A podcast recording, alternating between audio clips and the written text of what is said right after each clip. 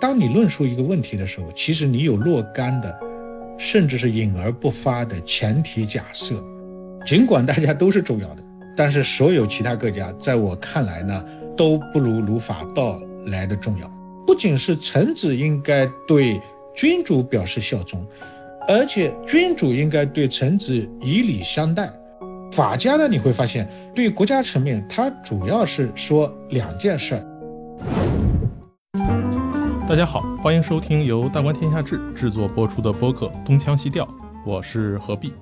这一期我们请到了一位来过我们播客不久的一位老朋友，他就是复旦大学国际关系与公共事务学院教授包刚生老师。那包老师先跟大家打个招呼。何老师你好，东腔西调的朋友们大家好，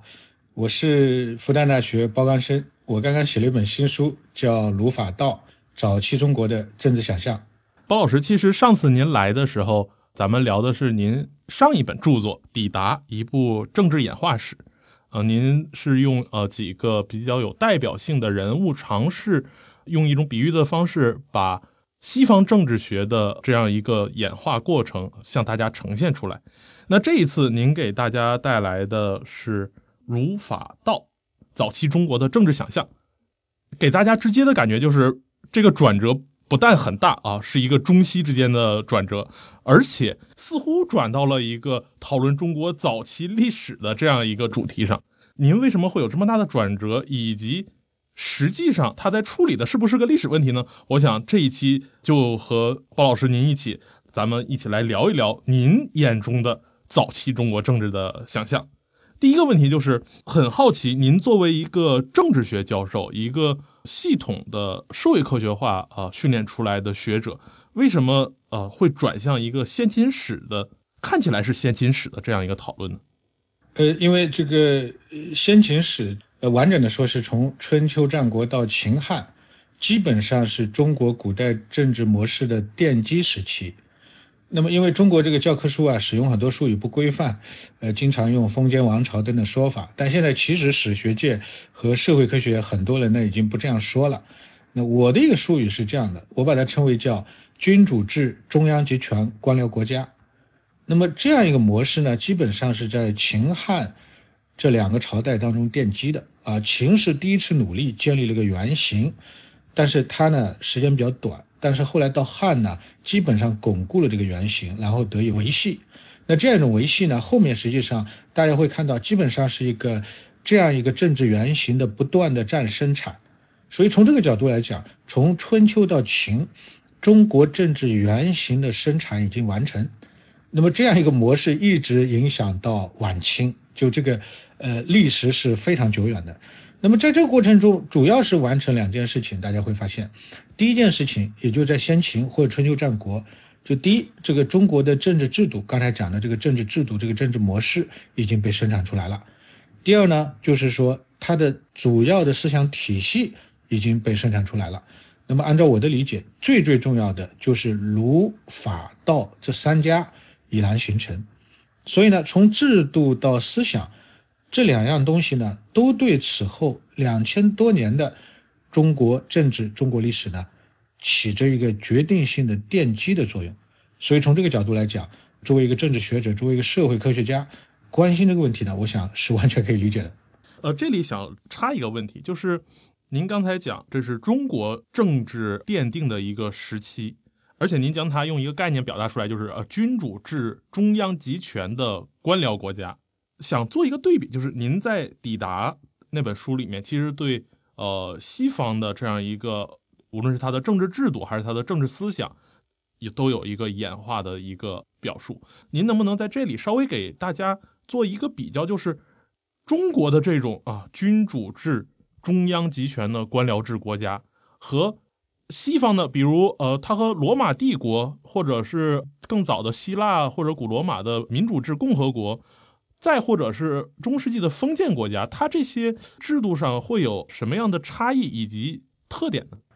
呃，何必修这个问题呢，是一个非常重要的问题，也是个好问题啊。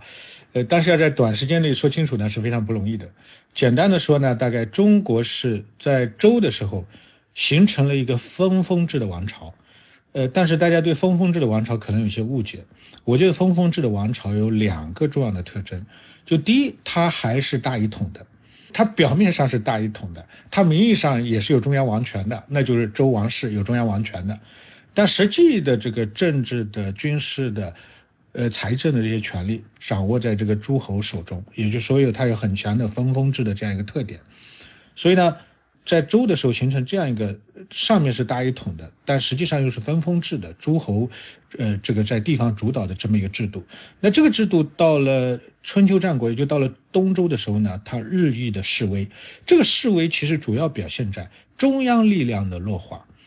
和这个诸侯势力的上升。但这个诸侯势力上升中间还有复杂的情形，就诸侯内部还有贵族，还面临一个贵族势力对诸侯势力的挑战，所以它是几重这样一种这个政治力量，呃，这个纠合在一起。所以从春秋到战国，大概五个世纪还要多的这么一个时间里头，我们会看到，就是说中国大体上，我把它称为处在一个叫先秦的政治危机当中。对吧？这个危机既表现为诸侯之间的呃战争和冲突状态，又表现为每个诸侯的内部，其实就是说还面临这个贵族和诸侯之间的权力的竞争。当然，从更高的角度来讲，就周王室他已经基本上失去控制了，就这样一个先秦的危机。那么这个危机最终的演化，中国是定型到公元前二二一年的秦统一中国。呃，尽管这个时间非常短，但是秦已经把原型创造出来了。我们前面讨论过，就是君主制、中央集权、官僚国家这个原型创造出来。那么后世大家会发现，主要是两件事情，就一一件事情是王朝的兴衰。哎，你会发现它有有时候这个治理的比较好，有时候治理比较差，这个整体表现为王朝的兴衰，从兴起、强盛、衰落，然后。瓦解，基本经历这么过程。那第二件事情呢，跟这个事情密切相关的，就是中国这块地方的所谓的统一和分裂的交替。哎，所以后面这个模型基本上是一个王朝的兴衰，外加统一和分裂交替这么一个模型。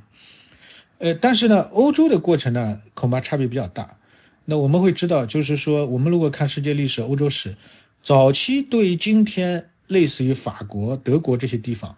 早期的欧洲史提的是非常少的。早期的欧洲，欧洲史的中心，那就是地中海，对吧？首先是古希腊，然后是古罗马。那么古希腊和古罗马呢，它都有一些非常有意思的相似性。我们现在可能讲古希腊和古罗马不一样，但不一样当然是不一样，但都有相似性。一个相似性非常重要的特点，它都起源于城邦。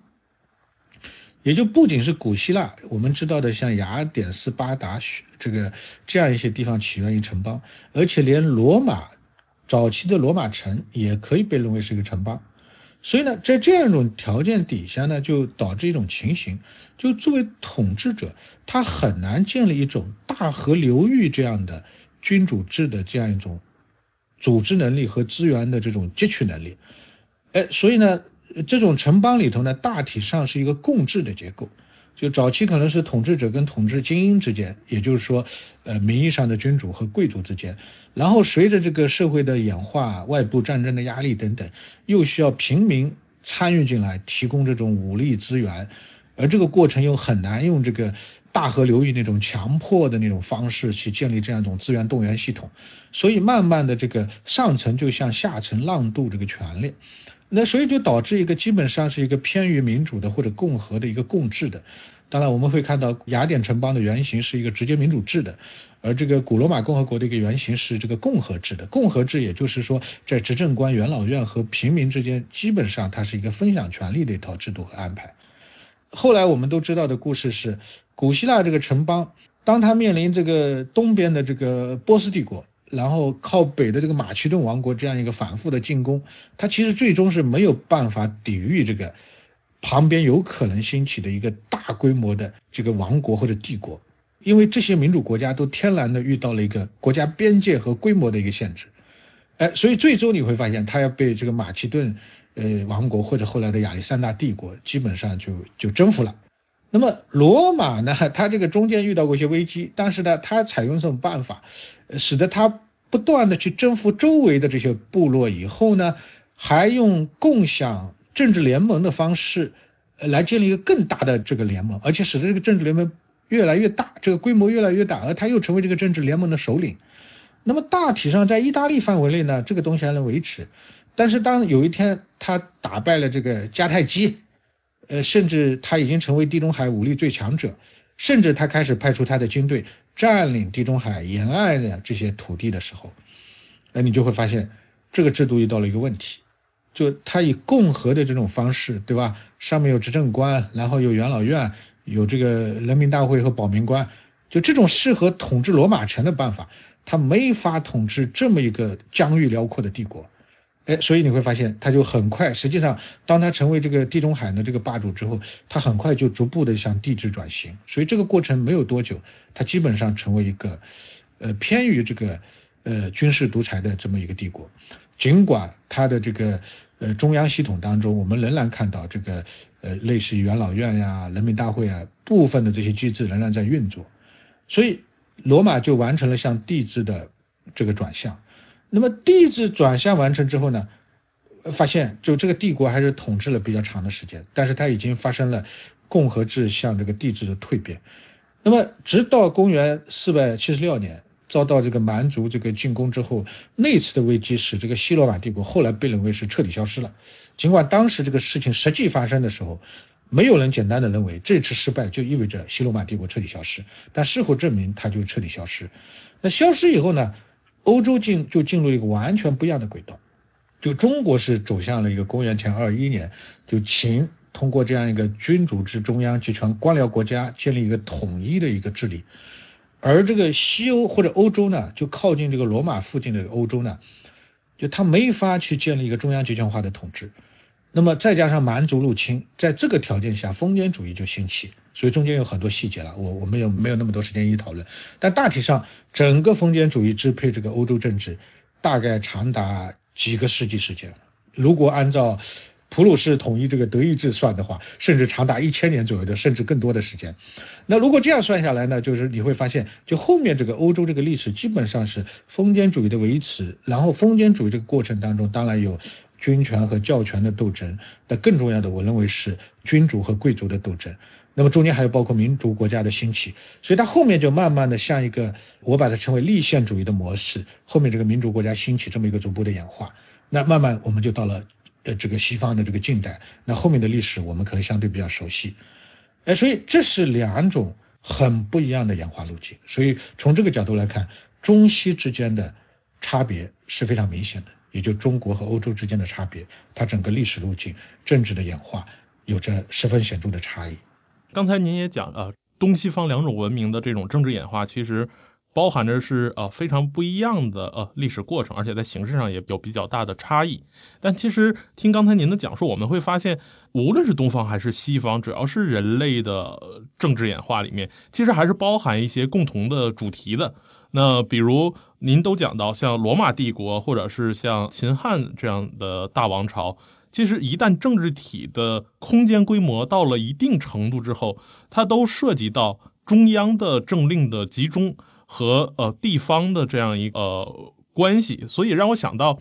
呃，孟德斯鸠在呃《论法的精神》里面就讲到说，大型的这样一个国家，可能唯一适合的政治体制就只有帝制。但是在美国建国的时候，那些建国者们其实就讨论说，有没有可能没有皇帝的这么一个大的国家呢？他们就选择了说，哎，地方自治加一个上层的这种哦共和体制。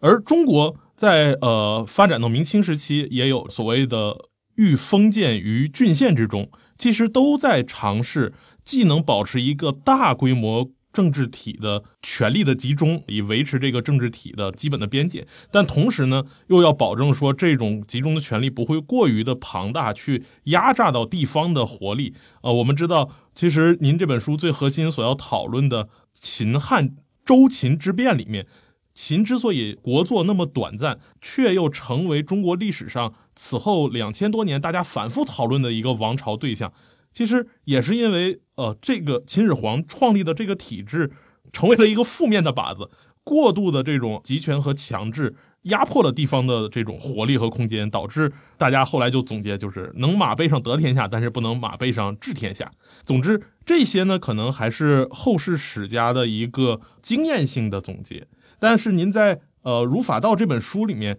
某种意义上做了一个溯源性的处理。一开始就想去从轴心时代、诸子百家时代这些不同的学派所提出来的政治方案来去考察中国后来演化的路径。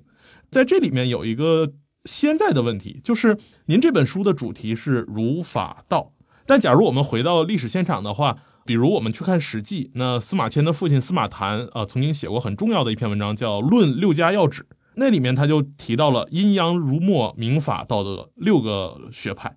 再到诸子百家，我们熟悉的还有比如兵家啊、五行家、农家等等。您为什么会在诸子百家这么多学派里面，把视角聚焦到儒法道这三家呢？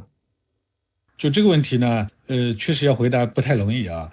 呃，其实各家都很重要，一个学说、一个流派、一个著作、一个人物，能够进入历史，能够为后世的一些著名的史家所反复的撰写讨论，就证明这个流派肯定是重要的。如果不重要，对，它就不会存在下去。那么，但是呢，我还是想说，尽管大家都是重要的，但是所有其他各家，在我看来呢，都不如儒法道来的重要。那这个重要呢，是就整体而言的，因为我重点还是讨论的偏于政治思想或者政治理论。你比方说像名家，从今天的角度来讲，你如果研究中国古代的逻辑学或者哲学思维，可能名家是非常重要的。那么关于兵家，如如果你研究中国古代的像军事思想，你可能兵家是非常重要的，对吧？这个都都没问题。但是在整体上，或者在政治思想和政治理论的意义上，我觉得呢，其他各家都不如儒法道这三家来的重要。好，我再补充一句啊，因为刚才叫要么，那么另外一个要么是什么呢？另外一个要么是说，当时这些思想可能跟儒法道一样重要，但是后来就不那么重要了。那非常典型的，我们知道，在春秋战国，特别是战国时期，墨家和杨朱的学问应该是非常重要的。我们看孟子的这些文本，他会反反复提到，一是儒家学问现在这个在这个社会上啊，意识是有点衰微，一个重要的挑战来源就是墨家和杨朱的学问。我们有理由相信这两家是非常重要的，在当时，对吧？但是后来呢，无论是墨家和杨朱呢，它的影响力都呃衰减的非常快。所以呢，因为我这个书呢，不在于回溯当时的历史场景，而在于论述对中国当时和后世都比较重要的这些政治思想和政治理论。因为我觉得这些东西有着长远的价值，所以我呢要用社会科学的方式来分析这些。当时重要，并且有着长期重要价值的这样一些政治思想和政治理论，所以呢，我做了这样一个取舍。说到这三家，其实比较为大家所熟知的是前两个儒家与法家，因为我们历史学去研究呃中国古代政治史的话，可能会比较强调说汉宣帝曾经呃有句话叫“汉家自有制度，本以霸王道杂之，奈何纯任德教用周正乎？”啊，这是他对他的太子的一个批评，因为他的太子特别好儒术。此后呢，大家一直在用一对二元的概念来去描述中国古代王朝的政治，就是周制和秦制。所谓周制呢，那就是儒家的理想政治啊，周公之政。在五经比四书更重要的时代里面，大家会更重视周公，周公所订立的这一套制度、三礼这些经典，对于古代儒士影响非常深。但是，另外一个重要的制度就是秦始皇，我们熟悉的，从商鞅变法一直到李斯，呃，作为丞相，帮助秦国一步步走向富强，并最终统一了六国，建立了第一个中央集权制的大王朝。那么，秦代政治呢，成了另一个极端，就成了中央集权，或者是比较强调以严苛的法令来治理国家的一种啊形式。您要是从社会科学，或者您从政治科学角度来去看的话，我们历史学对这样一个历史经验的总结，在政治制度上啊，在制度意义上，儒家和法家各自奠定的这样一个政治体制，在政治学上有怎样的一种制度意义或者是学术意义呢？这两年呢，因为这个著名的社会学家赵鼎新教授既出了英文版，又出了中文版的《儒法国家》。所以呢，使得这个话题在社会科学界也就在政治学、社会学这些领域变得非常流行。但是其实呢，你如果这个了解中国史的专门的研究，关于儒法国家这个说法呢，其实中国在历史上是非常早的。那么也今天有很多历史学家也是常用这个概念，认为中国历史上其实是儒法并用的。那么从理论上讲呢，大体上这个理论大致上可以追踪到荀子，对吧？因为荀子，我这个书里头把它称为叫由儒入法的一个重要人物，是一个代表性人物。那当然有很多儒家认为荀子总体上还是儒家啊，我我也尊重他们的观点，但是我认为荀子不是典型儒家，而是由儒入法的人物。那他一方面说要重礼，另一方面要说要隆法，对吧？呃，重视重视的重，呃，隆是这个这个推崇的这个这样一个意思，就隆重的隆，对吧？所以他要两个结合起来。所以荀子的学说其实已经是认为这个礼制和法治是要并重的。就这两个东西并重，才能把国家治理好。他已经在理论上阐明了这一点。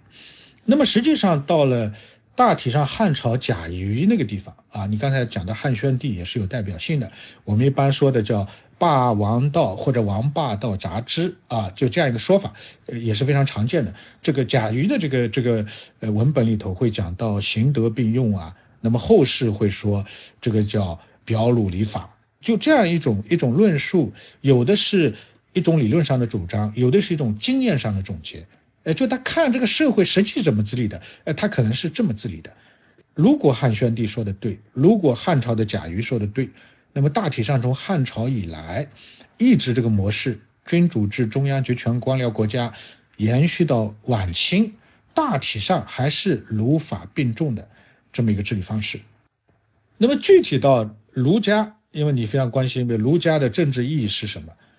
当然也有它的问题。那我觉得呢，儒家的政治意义最简单的说，它是两件事儿。我都把这个儒法道这些理论，它为什么延续后世，我都进行了两个层面的分析。就第一个是国家或者官方意义上的，第二个是士人或者私人意义上的。士人就知识分子、士大夫啊，这个私人意义上，两方面都有它的功能。那法这个儒家呢？国家或者官方意义上，它提供一套理智、秩序、合法性一整套的叙事，这个是儒家极其重要的功能。然后对世人来说非常重要的是，它提供一套伦理的准则。当然，这套伦理的准则也是官方所需要的。从官方的角度来讲，他也非常希望士大夫中间的官员或者今天说的官僚，他能够恪守一套政治伦理。这也是儒家治国方案的非常重要的一个支点，呃，所以这是他的一个一个特点。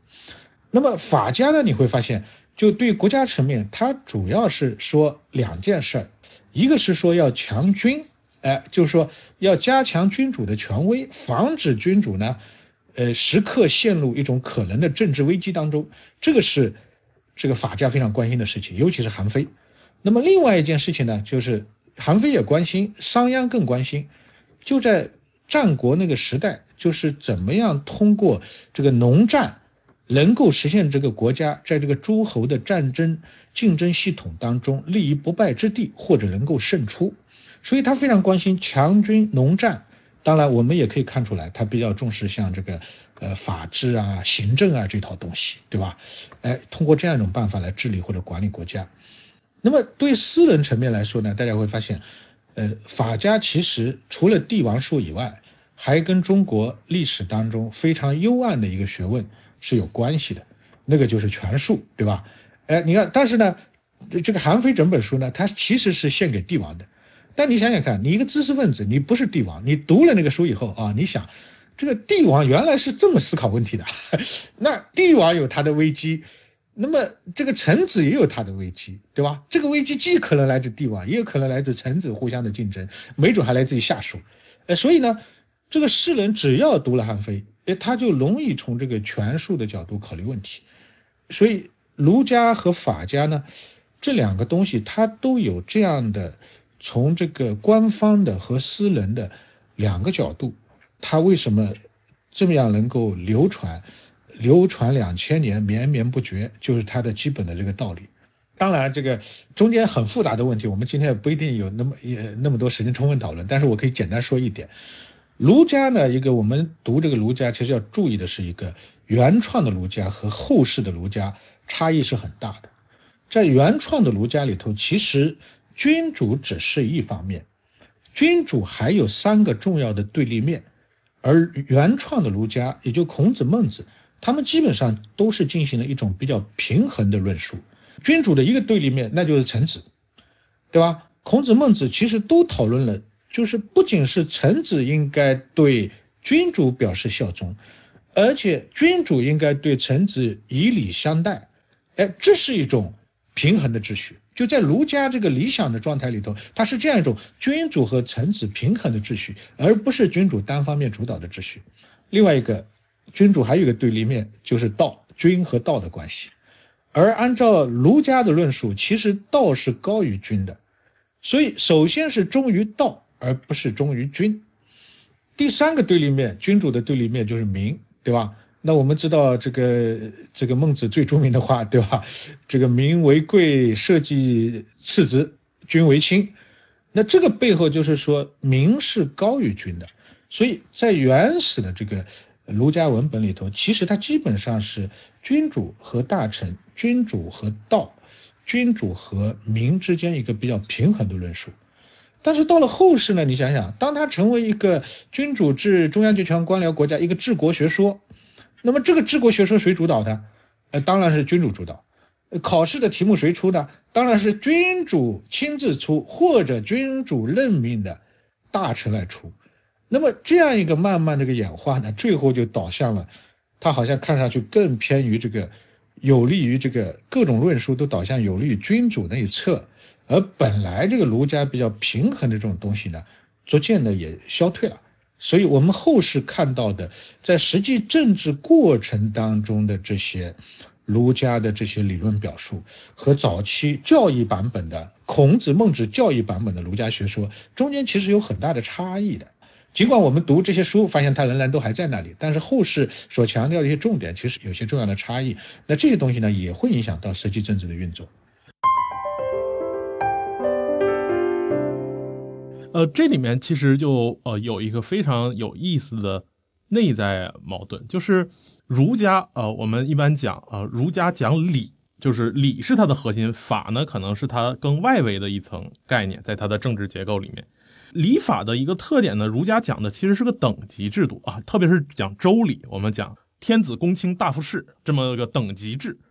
却又像老师您说的，儒家在这种等级制里面。先秦儒家却给了一个对于君主来说相对比较大的制约，有三个对立面的制约。您刚才讲，而讲法家呢，一般人意义上的理解就是在法条面前人人平等，并没有儒家所说的那种啊刑不上士大夫的问题。其实秦国在呃做他的国政改革的时候，呃，无论是从商鞅还是一直到后边的李斯，一直是通过加强秦国的王权去打击。同姓的呃嬴姓贵族的权利来去压制他们，加强这个单一的这个王权的，所以这就呈现了说法家某种意义上强调的呃带有某种平等性，但他却给单一的王权一个很大的成长空间，而儒家呢，它的体制看起来是个等级制的，但却又给军权一个比较大的制约。哎，您是怎么看这样一个内在的张力呢？这个问题还是蛮有挑战性的。就是法家的特点呢，呃，它基本上是对人性是一个偏于悲观的一个认识。我们特别在韩非的这个文本里，我们甚至我有时候表达为，他对人性的认识不仅是人是理性人，人是经纪人，而且人在这个宫廷政治当中会变得非常的血腥。他基本是这么一个论述，因为对人性是这么一个悲观的认识，所以他会觉得道德说教不会发挥实际的作用，所以他更多的会看到君主本身的危机，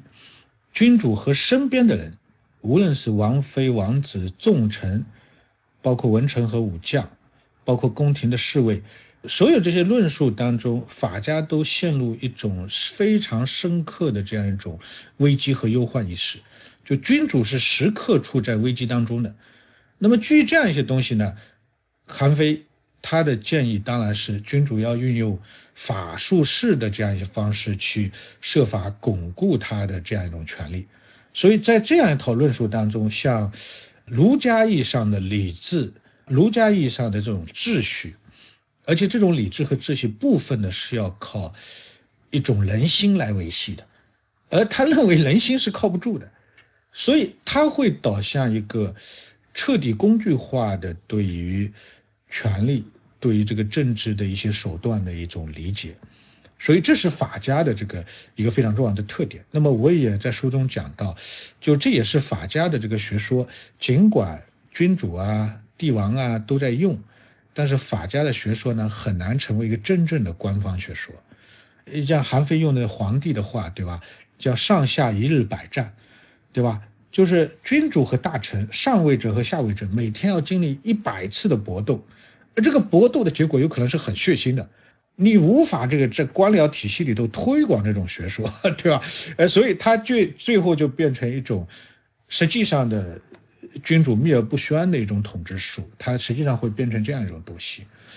那么儒家呢，就是说总体上他对人性的认识呢，就是。呃，有人认为，他认为人性是偏于这个所谓性善论的啊。我们从《三字经》当中会看到这个什么“人之初，性本善，性相近，习相远”这样一些根据儒家演绎出来这些后世的一些蒙学的一些文本。但是更原始的一个文本当然是来自孟子。孟子讲“人有四心”，对吧？这样一种说法背后呢，都是对人性抱有一种乐观的期待。那么这种乐观的期待呢，使得他能够通过教化来解决一些问题。就如果人本来就不那么坏，那么如果说外部环境尚好，对吧？君主又做了表率，然后整个社会提倡一套不仅有制度规则，而且还有道德教化，哎，那么就预期大家能够按照这种方式来生活，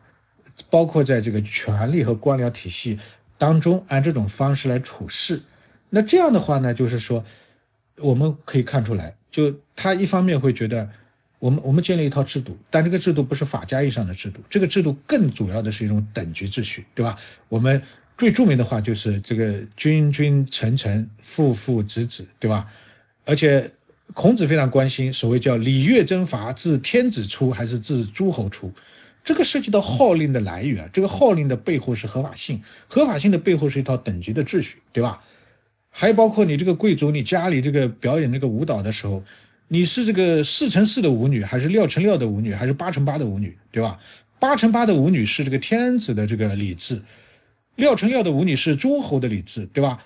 这个贵族的礼制最多就是四乘四的舞女，你如果这个贵族搞了八乘八的舞女，那就彻底违反这个礼制规则和等级秩序，那这个东西要天下大乱的。孔子非常关心这些东西。那么，所以从这个地方可以看出来，就他整体上对这样一种设计，跟他背后对人性的这种认知也是有很大关系的。那么，如果是这样一种认知，那么自然而然可以推导出来，就是孔子可能要求大家都是上下有序。那么，什么叫上下有序呢？对吧？就作为君主统治别人，当然是他的权利，但是反过来说，你得好好统治，啊，你得好好统治，你不能光考虑你自己，你还得考虑别人。那么，作为臣子来说，效忠君主当然是你的义务啊！你处在这样一个等级秩序当中，对吧？哎，但是呢，你也不是完全没有任何权利的，你应该被一个恰当的方式加以对待。当你被一个恰当的方式加以对待的时候，你内心当中那些本来就比较心地善良的这些品质就会被激发出来，而这种品质的激发，对维持整个秩序的一种良性的一种运转和循环。它就会起到一个积极的作用，所以我对你的问题大体上是这么一个理解。那刚才您是对呃儒家和法家做了呃各个层面上的一个比较，以及呃这两家学说在中国呃后世的这样一个政治体制里面所扮演的角色。那说到这本书的第三个主题啊，儒法道啊，到了道家，这个大家就会稍微有点疑惑。因为一般很少把道家跟政治联系在一起啊，大家一提到道家想的都是啊修仙啊飞升，至少也是个炼丹。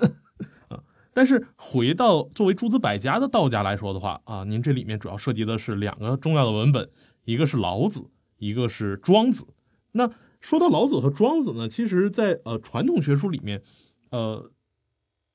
古人、古代呃学者的这个评论呢，其实还挺有趣的。就是对于老子呢，有些人认为这本书的核心思想是非常阴阴刻的一种啊，就是强调以弱胜强啊，以柔克刚啊。本质上，他们甚至认为这可能都不是一本学理性的书，它可能是本兵书啊。而庄子呢，大家一般会更倾向于他的文学性。您是怎么理解这样一个先秦以老子、庄子为代表的道家，它内部可能蕴含的某种政治思想或者政治制度的构想的呢？能不能给大家讲一讲，您是怎么看待道家内部所包含的这样一种政治性的东西的呢？老子和庄子的这个差异呢，确实是很大的。我大体上认为，老子是一个偏于哲学的写作。而庄子是一个偏于文学的写作，但是他们在一部分的这个思想要旨方面，他们又有着重要的相似性。比方说，对于道啊、无为啊这些基本思想的论述，他们又是比较接近的。尽管前者更多的是用哲学的非常简洁精炼的这种论说方式，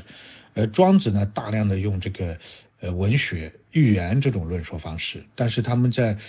政治思想的要旨，特别是涉及到道和无为方面，我想他们有着呃重要的这个相似性。可能大家还关心另外一个问题，就像就在道家经常强调无为，那无为能够治理吗？其实这里涉及到道家对很多根本问题的看法。我我这两年做这个政治学研究啊，我越来越重视一个东西。就当你论述一个问题的时候，其实你有若干的，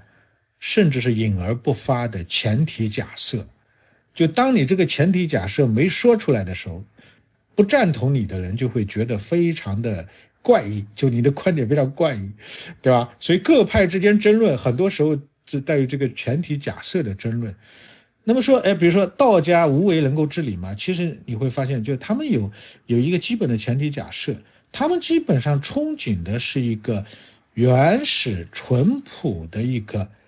前前现代社会，或者叫前古代社会。对，我们看到春秋战国，特别到了战国那个时候，已经是天下那么多诸侯在彼此征战，对吧？处于战争状态。实际上，道家论述的东西基本上不是以这个为前提的。你如果以这个春秋战国诸侯之间的这个战争为前提，道家的理论后面在实践层面上。基本上是很难行得通的，而它的前提是什么呢？它的前提就是我们人类可以是一个原始淳朴的前前现代社会，甚至是这个后面这个春秋战国这个国家兴起之前的那么一个原始淳朴的社会，这是有可能的。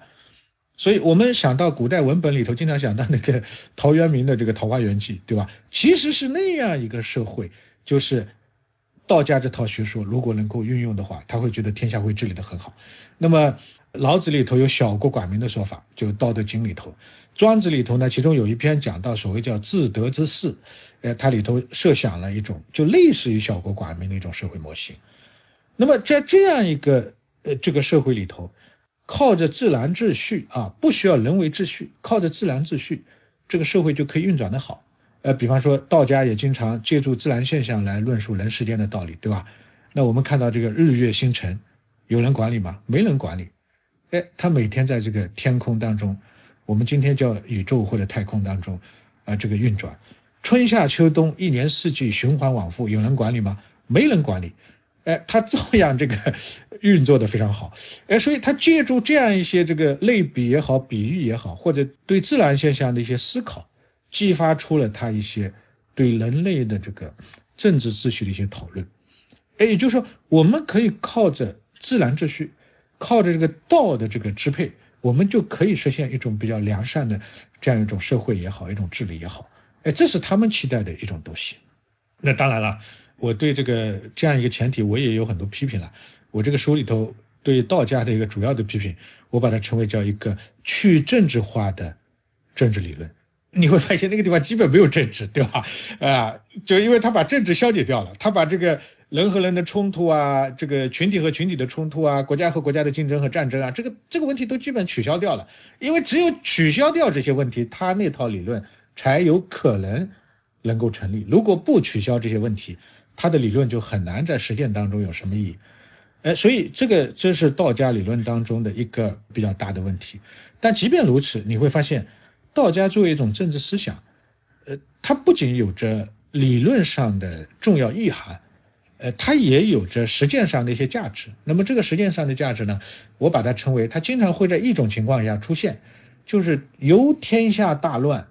到初创国家，然后慢慢走向繁盛的这个过程当中。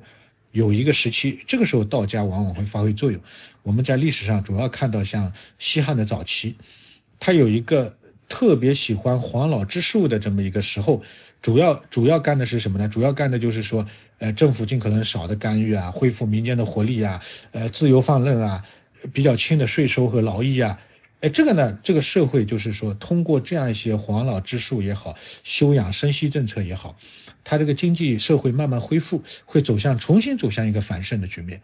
哎，这是一个道家在政策上就是能够起实际作用的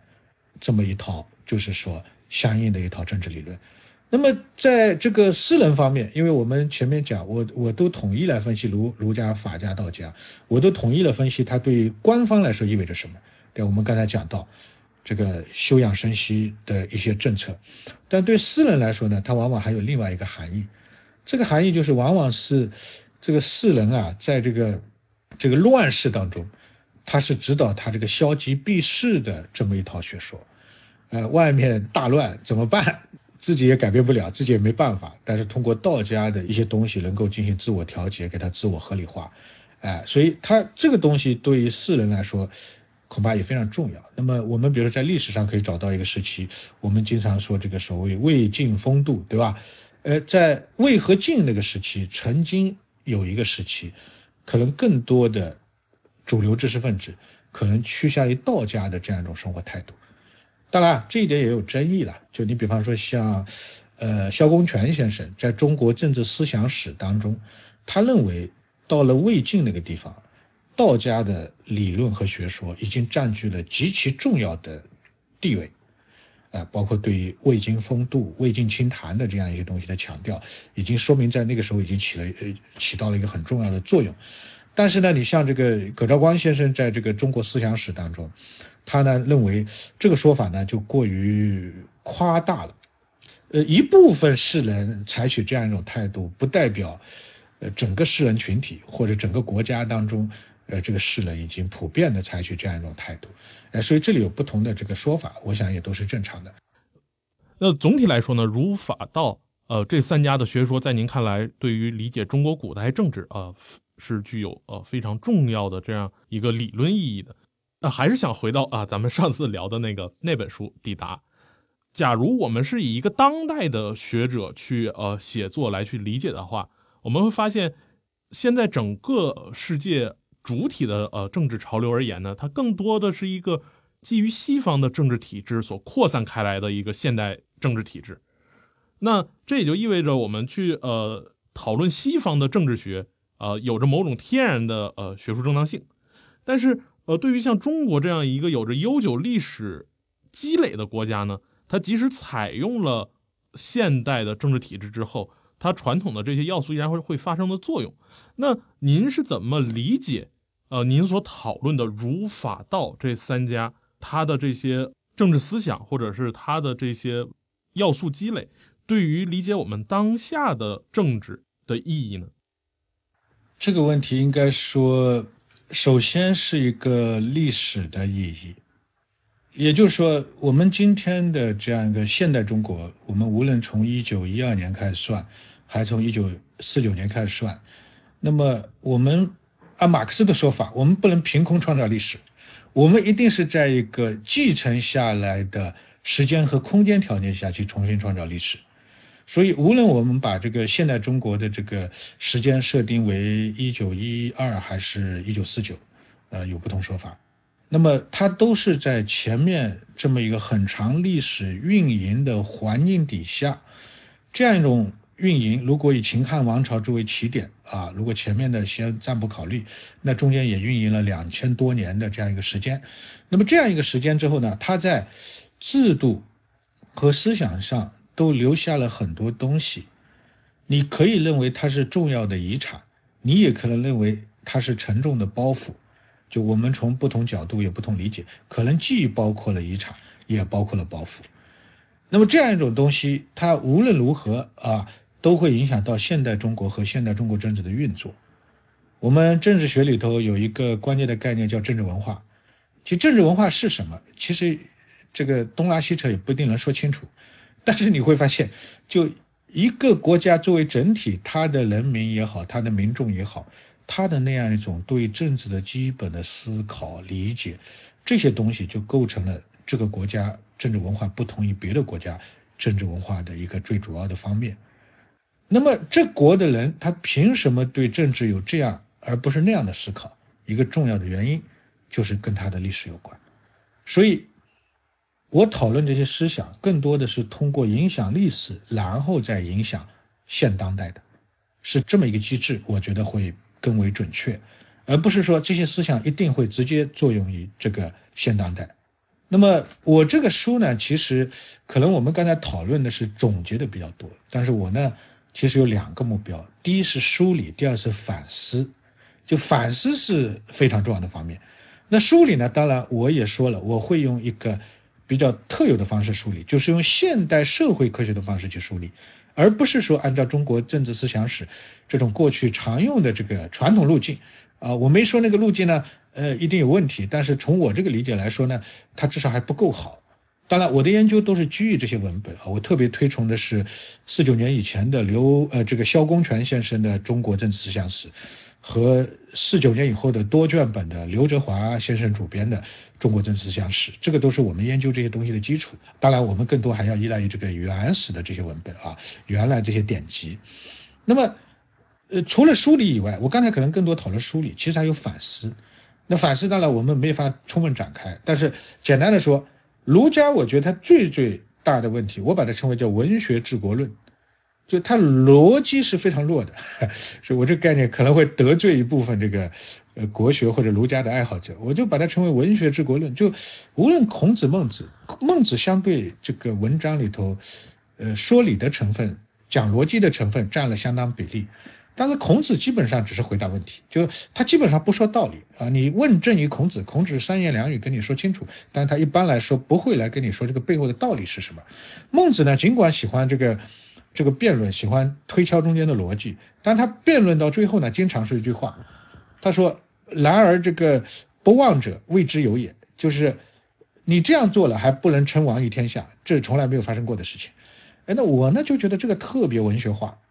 对吧？那我们看到我们搞实证社会科学的，我们喜欢问啊，你说这样做了，真的就称王于天下了？没没有一个例外？那我在历史上给你梳理梳理。那实际上呢，你会发现这个是很大的一个逻辑上的问题。所以，呃，我把儒家呢称为这个文学治国论。那么，儒家这套东西不仅影响中国，而且影响深受儒家文化传统影响的诸如日本啊等等这样一些国家。你比方说，我那天在办公室读这个日本政治史四卷本的日本政治史，读到一九四一年九月六号，日本天皇召开御前会议，讨论跟美国的关系。我说整个就是文学治国论，啊，为什么呢？中间一个军令部的部长来跟天皇说，因为天皇一直犹豫，说如果给美国看债，天日本行不行？其实天皇的直觉当时是对的，然后军令部部长上来就说，说日美关系现在犹如一个病入膏肓的病人，如果你不动手术，大概的意思是必死，就对日本不利；如果你动手术，还有挽回的可能。讲完这个之后呢，很多人就被他说服了，所以后来就发动了这个珍珠偷袭珍珠港的事件。这个表述是完全文学化的，对吧？把日美关系比喻成这个一个病入膏肓的病人。那么今天，但凡有点起码社会科学思维的人，就会问：在一九四一年那个时候，日美两国的军事力量对比怎么样？技术力量对比怎么样？对吧？两国的人口、工业生产。对比怎么样？一定会问这些东西。钢铁的产量对比怎么样？不问这些东西，就是通过文学化的办法来讨论这个一个这么重大的一个战争决策问题。所以我觉得呢，这个文学治国论是这个儒家的一个蛮大的问题。那法家的一个一个蛮大问题呢，就他基本上没有价值主张，他甚至连你要做一个好人都没有说过，对吧？这个跟儒家是很不一样的。儒家你你做君主，你得做好的君主；你做臣子，你得做好的臣子；你做父亲，你得做好的父亲，对吧？哎，这个都是讲得很清楚的。法家基本上没有任何价值主张，因为他对人性是不抱希望和期待的，所以这个跟他的人性的观点有很大关系。还有一个，法家其实它是一个早期的政治全能主义模型，对吧？商鞅讲得非常清楚，说一个国家在这个诸侯竞争的条件下要要生存下来，要征服别人，那你主要的办法就是搞农战。可是问题，这个社会上一帮人他不搞农战，对吧？他整天辩论，他经商。他干这些事那怎么办呢？那必须得想办法让他们搞农战。那怎么搞农战呢？商鞅说的很清楚，叫利出一孔，一个政府把所有利益管道全部堵死，自己来控制，所以让这个社会的人全部搞政府想让他搞的事情，或者叫圣人作揖，这个揖就是大写的一二三四的揖，对吧？圣人作揖，哎，通过这种方式来控制这个社会的这个资源以及人们的经历，哎，这个就是一个早期的全能主义模型。这个跟阿伦特这个在二十世纪写的极权主义的起源，他所论述的那个二十世纪的全能主义或者极权主义的模型，它其实是有很大的相似性的。所以从这个角度来讲，商鞅是他们的先知。所以这些论述都要比这个二十世纪这些全能主义一九八四啊这个要早得多啊。当然不完全一样。所以这个是法家的很大一部分问题。那么道家呢，就是说关键的问题就是我刚才讨论的。它是一个去政治化的政治理论，诶，当时面临的情况是一个春秋战国这个背景底下，国与国的竞争和军事的这个冲突状态，这么个状态里头，你提出一套治国学说，对吧？要寻道为，柔弱处下，无为而治，这样一套学说，其实就它缺少一个真实的一个场景感，一个情境感。当然，它有很可贵的东西，比方说，它强调，呃，这个自发秩序啊。强调自由放任啊，但是呢，我们不要误解道家的自由放任。呃，道家自由放任是对的，但是道家并不是自由市场经济的主张者，因为他其实是主张去市场化的，他也是主张弃利的，对吧？呃，不要把利益摆在很高的位置，也不要这个搞一套市场的办法，他甚至有点反技术进步。哎，所以这个是完整的一个道家，就是他既是主张自由放任，但是他是主张那个原始淳朴小国寡民条件下自由放任，呃，但又同时有点反市场，呃，有点主张不要把利益摆在很高的位置，呃，甚至有点反技术进步。哎，所以呢，我这个作品呢，除了梳理，但我的梳理是社会科学化的梳理，其实还还很重要的一个事儿也是反思，就我们怎么样今天恰当的来对待。这些先秦的老祖宗们的一些重要的有代表性的思想，我觉得要有一个恰当的一个态度。呃，非常感谢呃包老师这样一个啊精彩的解读，以及您在最后呃这个问题里面，其实对这三家都抱有着一种理解式的